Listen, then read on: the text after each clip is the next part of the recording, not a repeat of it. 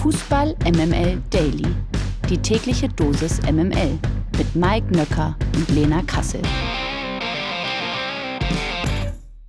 Einen wunderschönen guten Morgen, liebe Dailies. Heute ist Montag, der 13. November. Das hier ist Fußball MML Daily. Und was soll ich sagen? Seit Freitag weiß ich, diese Frau, die jetzt kommt, ist irgendwo zwischen Schokolade und Chili.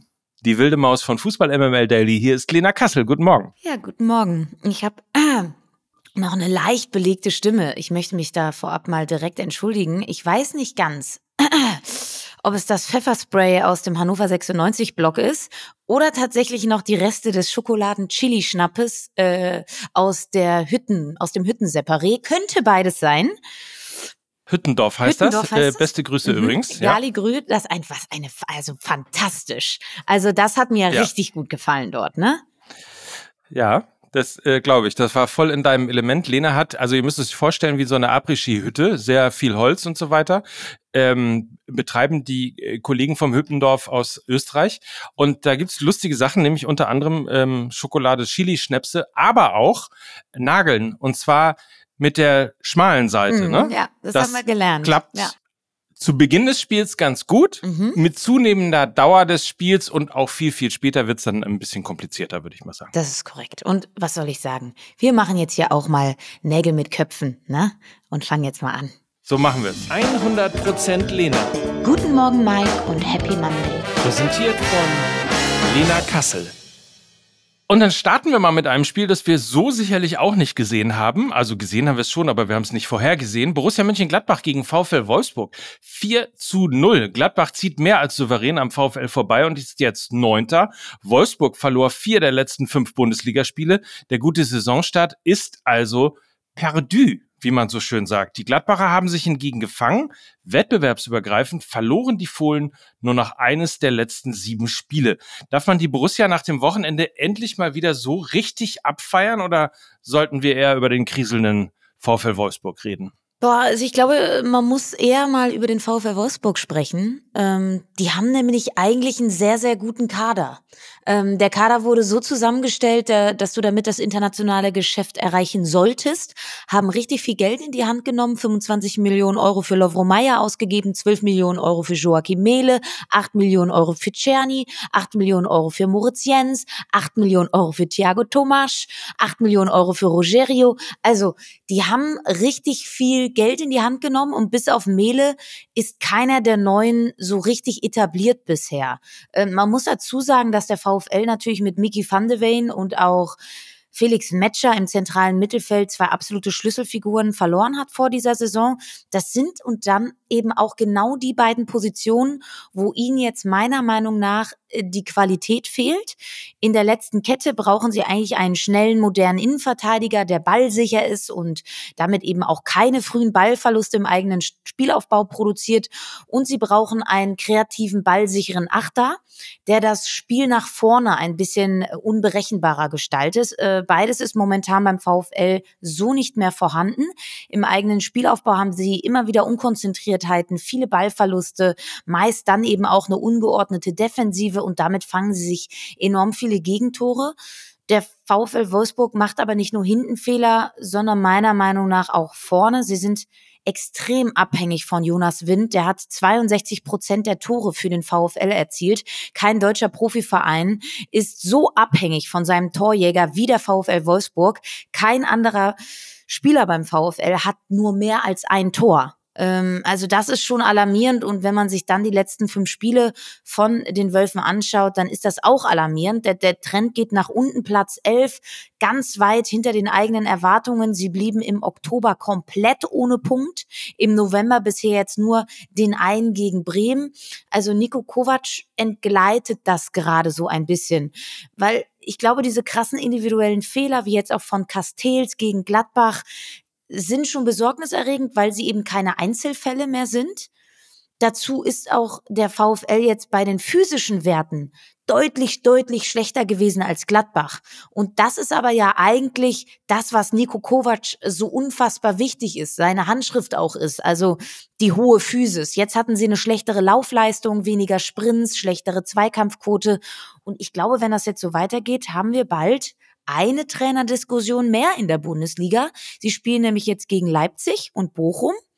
Wenn allerspätestens gegen Bochum da kein Dreier rausspringt, wird's, glaube ich, sehr ungemütlich werden. Hast du schon Oliver Glasner-Vibes oder? Es ist witzig, weil genau darüber habe ich natürlich auch nachgedacht, der ja eigentlich nach einer sehr, sehr erfolgreichen Zeit in Wolfsburg gegangen ist, weil es ja diese Unstimmigkeiten mit Jörg Schmatke gab. Wir beide wissen nicht, ob Schmatke noch bei Liverpool ist. Wir haben darüber ja mal vor ein paar Wochen, Stand wir jetzt. haben mal vor ein paar Wochen darüber geredet. Wir wussten es nicht so recht. Ähm, jedenfalls ist er nicht mehr beim VfL Wolfsburg und von daher natürlich freie Fahrt für Oliver Glasner. So, so. Zuerst gehört hier bei Fußball MML Daily. FC Bayern München gegen den ersten FC Heidenheim. 4 zu 2 endet das Spiel. Die Bayern setzen ihre Serie in der Bundesliga fort und sind auch nach elf Spielen noch ungeschlagen. Harry Kane überragt auch gegen Heidenheim und erzielt seine Saisontore 16 und 17. Er hat somit bereits schon jetzt mehr Tore erzielt als die Torschützenkönige Füllkrug und Äh, Nkunku Sag noch mal, Mike, in der Vergangenheit. Ähm, Was? War, war, war das jetzt ein guter Transfer der Bayern mit Harry Kane? Oder also hat also lohnt sich das Geld? Hat sich das gelohnt? Hat sich das gelohnt? Er hat somit bereits jetzt schon mehr. Tore erzielt als die Torschützenkönige Füllkrug und Nkunku in der vergangenen Saison. Einzig in der Abwehr muss sich Thomas Tuchel weiter Sorgen machen. Innerhalb von drei Minuten haben die Bayern eine 2 zu 0 Führung aus der Hand gegeben.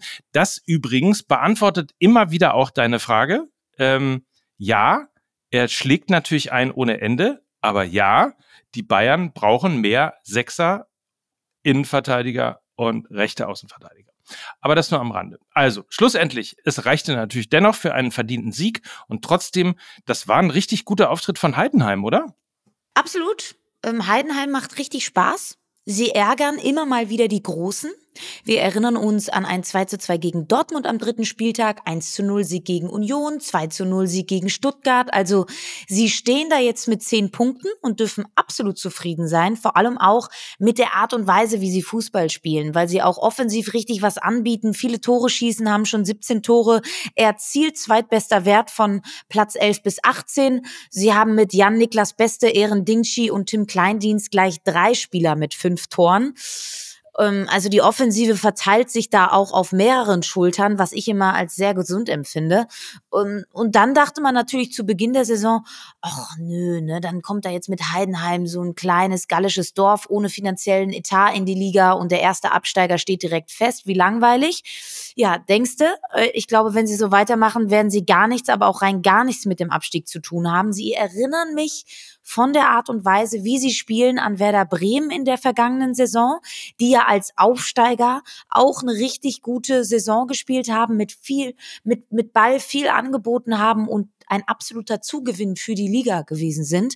Und ich glaube, der FC Heidenheim ist das auch. Man bedenke, das ist erst ihre erste Bundesliga-Saison überhaupt in der Vereinsgeschichte.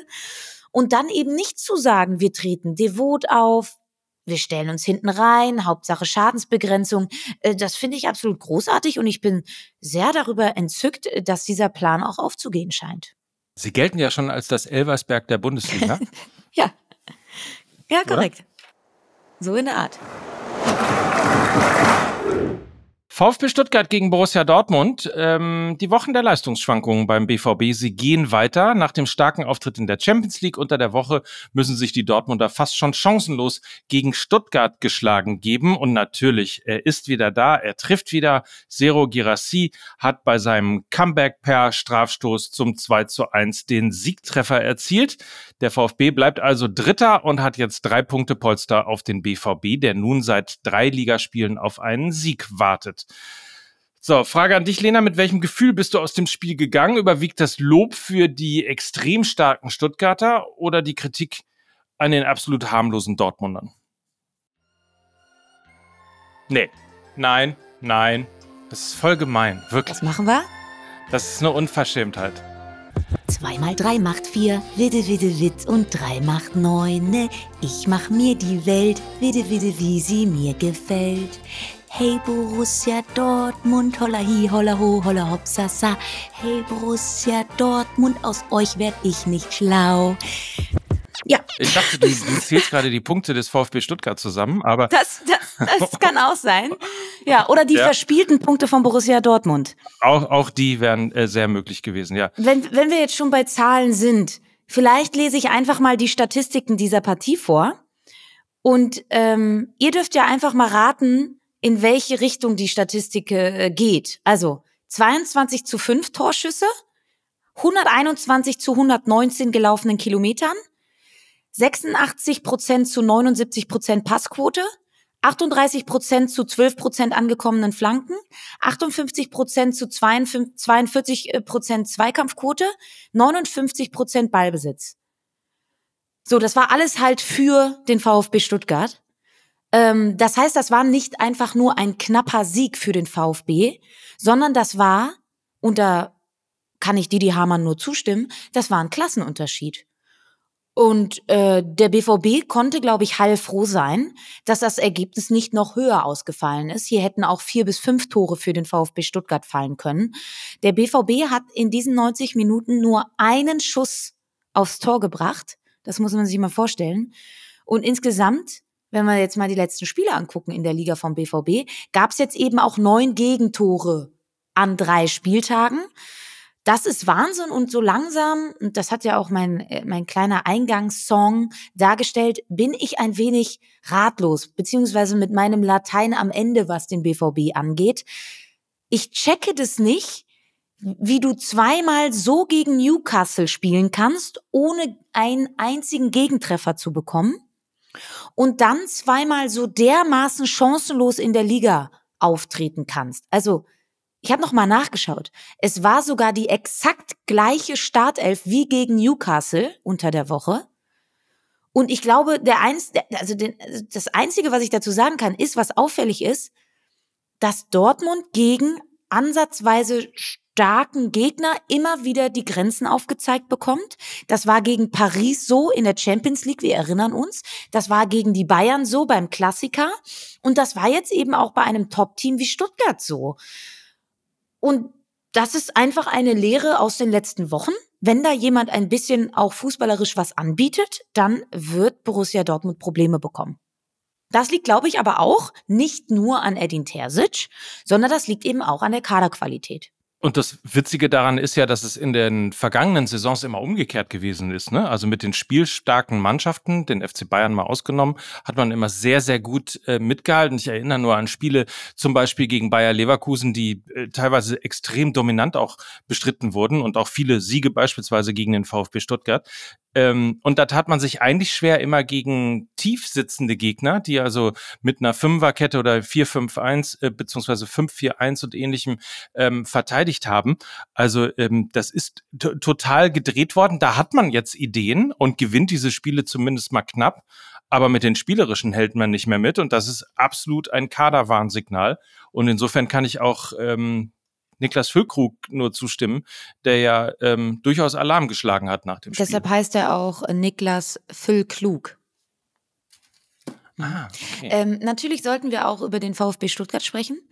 Äh, die haben mich in dieser Partie sehr positiv überrascht wie sie da nach zwei Niederlagen in der Liga, einem verschossenen Elfmeter und einem 0 zu 1 Rückstand einfach ihr Spiel weiter so auf den Platz bringen, ohne einzuknicken, ohne demütig zu werden, ist äh, wirklich, wirklich beeindruckend, äh, mental unfassbar reif und erwachsen. Und dass ich das mal über den VfB Stuttgart sage, hätte ich auch nicht gedacht.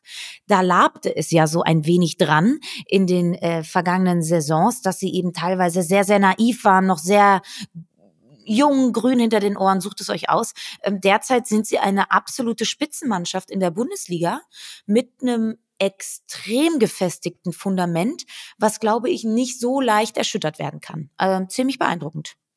Übrigens, äh, Fun Fact auch noch, der von Chris Führig verschossene Elfmeter, den du gerade angesprochen hast, das war der erste gehaltene Elfmeter von Borussia Dortmund seit 2013. Also zehn Jahre lang keinen Elfmeter gehalten. Jetzt war es endlich soweit, hat am Ende aber auch nicht gereicht. So, darüber wird auch zu reden sein. Bayer Leverkusen gegen Union Berlin 4 zu 0. Man kann sagen, Leverkusen top, Union flop. Man kann aber auch sagen, Bayer verteidigt sehr, sehr souverän die Tabellenführung, während Union nach dem Spieltag jetzt Tabellenletzter ist. Die Köpernicker hatten gegen die Werkself keine Chance und haben die letzten neun Spiele in der Liga allesamt verloren. Auch hier ein Klassenunterschied, kann man sagen, ne?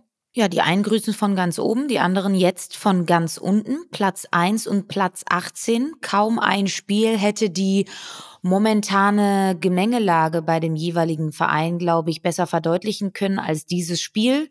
18 zu 2 Torschüsse für Bayer. Das sagt dann, glaube ich, auch einiges. Und dann denke ich mir, haben wir die Unioner auch schon wieder zu früh gelobt. Ne? Gegen Neapel noch mit den alten Tugenden und altem Personal wieder eine gute Leistung und immerhin auch einen Punkt geholt. Dann denkst du, ja, okay, jetzt haben sie wieder zurück zu sich gefunden und dann kriegen die einfach mal vier Dinger gegen Leverkusen. Und wenn ich beim BVB mittlerweile mit meinem Latein am Ende bin, dann bin ich es mittlerweile auch bei Union. Es ist nicht alles so schlecht, wie die Ergebnisse vermuten lassen. Ja, aber sie kommen einfach nicht aus dieser Negativspirale heraus. Egal wie ich das Blatt jetzt auch drehe und wende, es wird kein Schuh draus. Der, der Fußballgott, der war lange auf Seiten von Union, habe ich mich eh immer gefragt, wer an der alten Försterei einen kleinen Glückspenny versteckt hat. So viel Pech und Unvermögen haben sie aber dann eben jetzt in dieser Saison. Tim Borowski sagte, glaube ich, bei The Zone nach der Partie, man kann jetzt von einer Situation sprechen, dass Union decoded ist. Ich glaube, das trifft es ganz gut. Manche Dinge kann man im Fußball dann aber auch nicht wirklich erklären. Manchmal braucht es dann auch einfach Symbolik, um Dinge zu verändern, um Dinge anzustoßen, neue Impulse und Frische für den Kopf. Ich, also vielleicht ist die Zeit bei Union jetzt gekommen und da erinnere ich mich immer an das von dir viel zitierte Jürgen Klopp Zitat. Nach fünf Jahren musst du entweder die Mannschaft oder den Trainer wechseln. Urs Fischer ist jetzt genau seit fünf Jahren bei Union und vielleicht war es eben nicht ausreichend, nur die Mannschaft zu wechseln beziehungsweise an Stellschrauben zu schrauben. Kann mir sogar vorstellen jetzt, dass Fischer so uneitel ist, dass er sogar freiwillig geht weil er eben selber begreift, dass da jetzt was Neues kommen muss und er auch weiß, dass Union sich selber nie von ihm trennen würde. Es würde mich nicht überraschen, wenn das jetzt der Weg ist. Wenn es so sein sollte, werdet ihr es natürlich hier erfahren in Fußball MML Daily. Lass uns bitte ein Wort noch über Bayer Leverkusen verlieren oder zumindest mal einen Satz, weil ich so unfassbar ähm, beeindruckt war von der Ruhe, von dieser absoluten Spielkontrolle und absoluten Souveränität ohne Hektik, auch nur eine Sekunde ohne Hektik. Ähm, also Meisterlike haben ja schon viele gesagt, aber lass uns zumindest das noch einmal kurz loben. Bayer Leverkusen mit Xabi Alonso, heißes Herz, kühler Kopf. Und das sind die Zutaten, die du brauchst, um Titel zu holen. Und übrigens Alex Grimaldo, was für ein geiler Spieler. Auch das. Und was für eine Bude. Das hatten sie äh, das hatten sie, den haben sie übrigens ablösefrei bekommen. Das nur noch mal am Rande. Und die linke Seite bei äh, Leverkusen war ja lange so ein bisschen die Achillesferse. Dali Sinkgraven hat nicht funktioniert, Mitchell Bakker auch nicht. Und dann zaubern sie da einfach einen ablösefreien Top-Transfer aus dem Hut. Auch da, nicht nur Xabi Alonso, sondern ganz viel Simon Rolfes auch. Und auf ein Spiel gucken wir noch. Äh, Werder Bremen gegen Eintracht Frankfurt oder auch Was erlauben Werder Bremen? Da führt man so locker 2 zu 0 durch Marvin Duksch, den neuen Nationalspieler, den Lena ja quasi in die Nationalmannschaft gejinxt hat.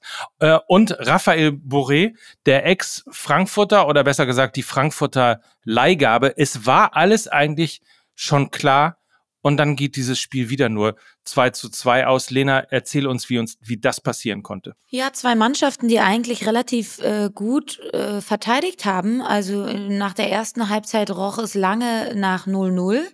Dann war das Spielglück ein wenig auf Seiten der Bremer. Duxch Einlauf, sorgt wieder für einen Treffer. Boré genauso tut Bremen extrem gut.